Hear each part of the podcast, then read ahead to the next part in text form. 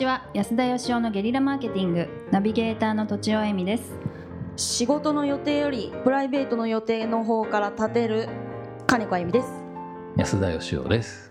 はい今回は20代学生の方から質問いただいてます。はじめまして毎週楽しく拝聴しております。将来経営コンサルタントとして働きたい学生です。経営コンサルタントになるのに 資格は必要ありませんが信用されるために資格として中小企業診断士を取った方がいいのでしょうか？実績があれば資格は必要ないと思うのですが実績の作り方が分かりません。コンサルタントではなく境目研究家であるとおっしゃっている安田さんにお聞きしても良いのか悩みましたがどうぞよろしくお願いします。ということです。はい。経営コンサルタントになりたい。今日の仕事終わった感じですね。ありがとうございました。はい。どうですか？とちおさんはこういう質問されたらなんて答えですか？資格取った方がいいですか？えー、っと資格はちょっと実際よく分かんないんですけど、まあ、経営コンサルタントになるのにまず実力は必要だと思うんですよね。はい、なので、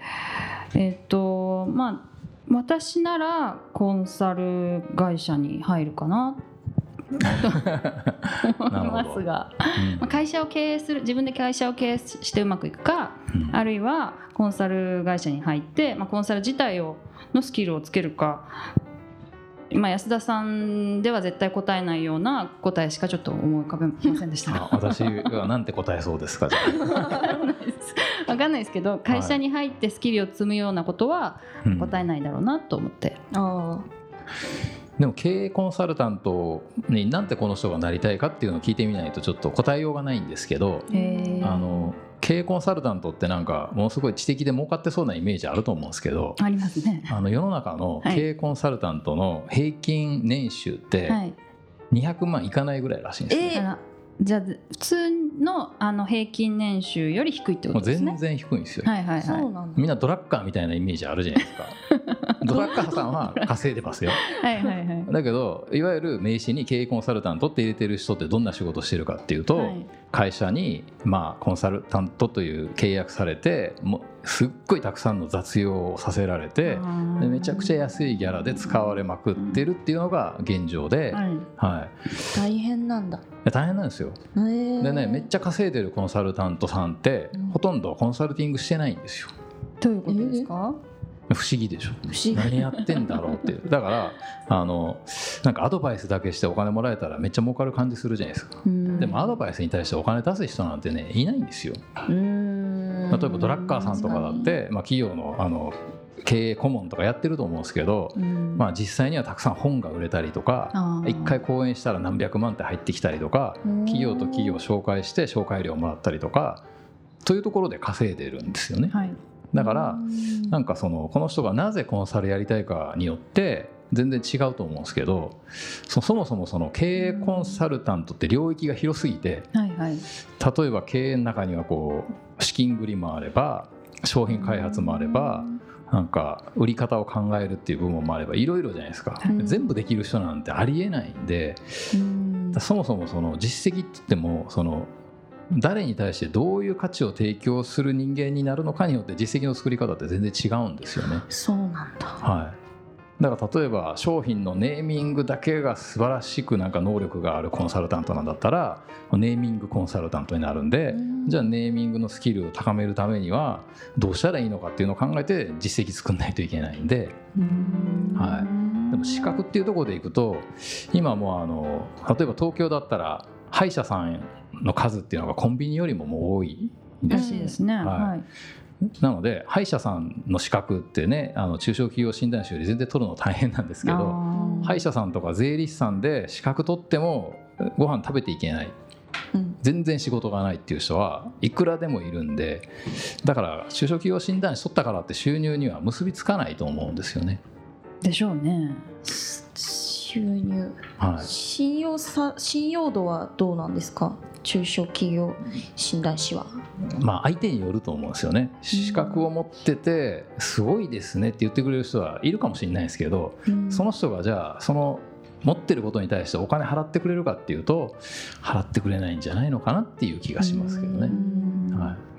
じゃあなんどうしてなりたいのかとかどんな経営コンサルタントになりたいのかっていうのもちょっと突き詰めないと答えようがないって感じですか、ね。はい、まずなんで経営者じゃなくて経営コンサルタントになりたいのかっていうことをやっぱりちょっと教えてほしいのと、はい、あとはそのなんか自分の得意なものとかがあると思うんですよね。自分は好きなものでもいいですけど、はい、例えばこうなんか販売戦略を考えるのが好きなんだと。だからコンサルタントになりたいんだっていうんだったらやっぱそのものが売れていくっていうのはどういうことなのかっていう。売れない会社に何を与えてあげれば物は売れていくようになるのかっていうことをやっぱりこう考えて勉強しないといけないですよね。はい、なるほど。で実績っていうのはやっぱりこうあのスキルがないと作れないんでまずはやっぱその何らかのスキルをまあ身につけるしかないんでそこをまず決めた方がいいですよね。得意分野とかの方でスキルを身につける。そうですね、はい。まあだからまだ働いたことがないんで得意不得意っていうのは難しいかもしれないんですけどあの自分が好きなこととかやりたいことっていうのをこうまずガーッとこう書き出してみて、で自分が絶対やりたくないこともこう書き出してみて自分がやりたいことだけで人の役に立つにはどうしたらいいのかって、まあ、この人の場合だったらコンサルなんで経営者の役に立つにはどうしたらいいのかとか、うん、あるいは企業の売上とか利益に貢献するにはどうしたらいいのかっていうことを、まあ、考えるっていう。いわゆるでもあの私まだ経営コンサルタントってイメージが結構ざっくりしてるんですけど、はい、いわゆるコンサルティングファームって言われる会社って、はいはい、別にジャンルを細かく分けずになんかまあ、中では専門的な方がいるでしょうけど入った時ってやっぱり経営コンサルやりますよみたいな感じで入るんじゃないですか、はい、あの大手の外資のコンサルとかはですね、はいはい。あの実はコンサルティング料でお金を稼いでるわけじゃなくてコンサルする代わりにいろんなその会社が作っているシステムをですね導入してもらうんですね、ね、そのシステム料金としてお金を稼いでるっていうのがもう圧倒的な利益の柱なんですよね。でプラスコンサル料が乗っているみたいな感じですか？そうだからコンサル料っていうのは例えばあのバーニーズニューヨークのその店員さんみたいなもんでバーニーズニューヨークの店員さんってどんな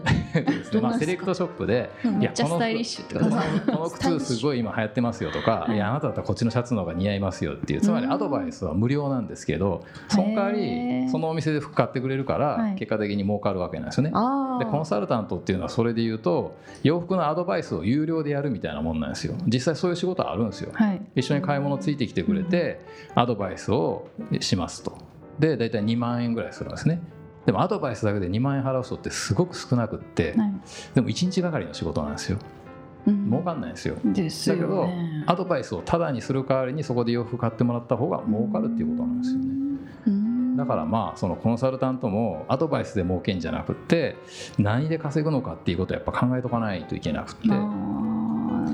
あと純粋にコンサルティングのこう勉強するんだったらあの例えばどっかでバイトかなんかもししてるんだったら例えばラーメン屋のバイトとかコンビニのバイトしてるんだったらそこの売り上げを倍にする方法を考えるっていうのがすごくいいと思います。あいいね。はい、あるいは集客を、うんうん、まあ、ラーメン屋さん別にあのバイトしてなくてもいいんですよ。勝手に目の前にあるお店の売り上げを3倍にする方法を毎日考えてで勝手にそこの経営者にこんなん考えましたと持っていくと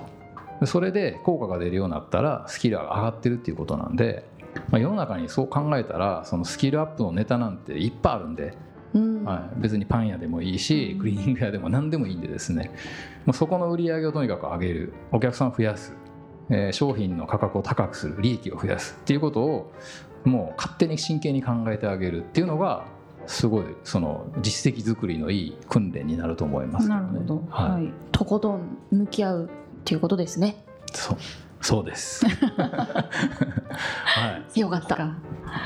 じゃあ今日まとめますと、はい、まずこの方はどんなことをやりたくてどんなことをやりたくないかみたいなのをまずもうちょっと突き詰める必要があるでしょうと。あと、まあ、いわゆるあの経営コンサルをやってる会社っていうのは物に、えー、ただでコンサルをつけて高いものを売ることで利益を上げているっていうので、まあ、それも一つあのやり方としてはあるのかなと私は思いました。であとは、まあ、バイト先であるとか、まあ、例えば親がやってるとかそういうあのお店の、まあ、売り上げを上げたりなんか集客をしたりっていうあのアドバイスを勝手にやってみて実績ノウハウスキルを積むのはすごく近道ではないでしょうか、はい、あの船井総研の創業者の船井幸雄さんは、はい、勝手にそれを持ってって俺のアイディア買えっていうことで上場企業を作りましたんでね。すごい。はい、という。あ、すみません。すいません。もう時間なんで。次回。ということで、はい、あの、はい、本日は以上とさせていただきます、はい、どうもありがとうございました。ありがとうございました。本日も番組をお聞きいただいてありがとうございます。番組への質問ご意見はブランドファーマーズインクのホームページからお問い合わせください。またポッドキャスト番組を自分もやってみたいという方は podcastproduce.com からお問い合わせください。来週もお楽しみに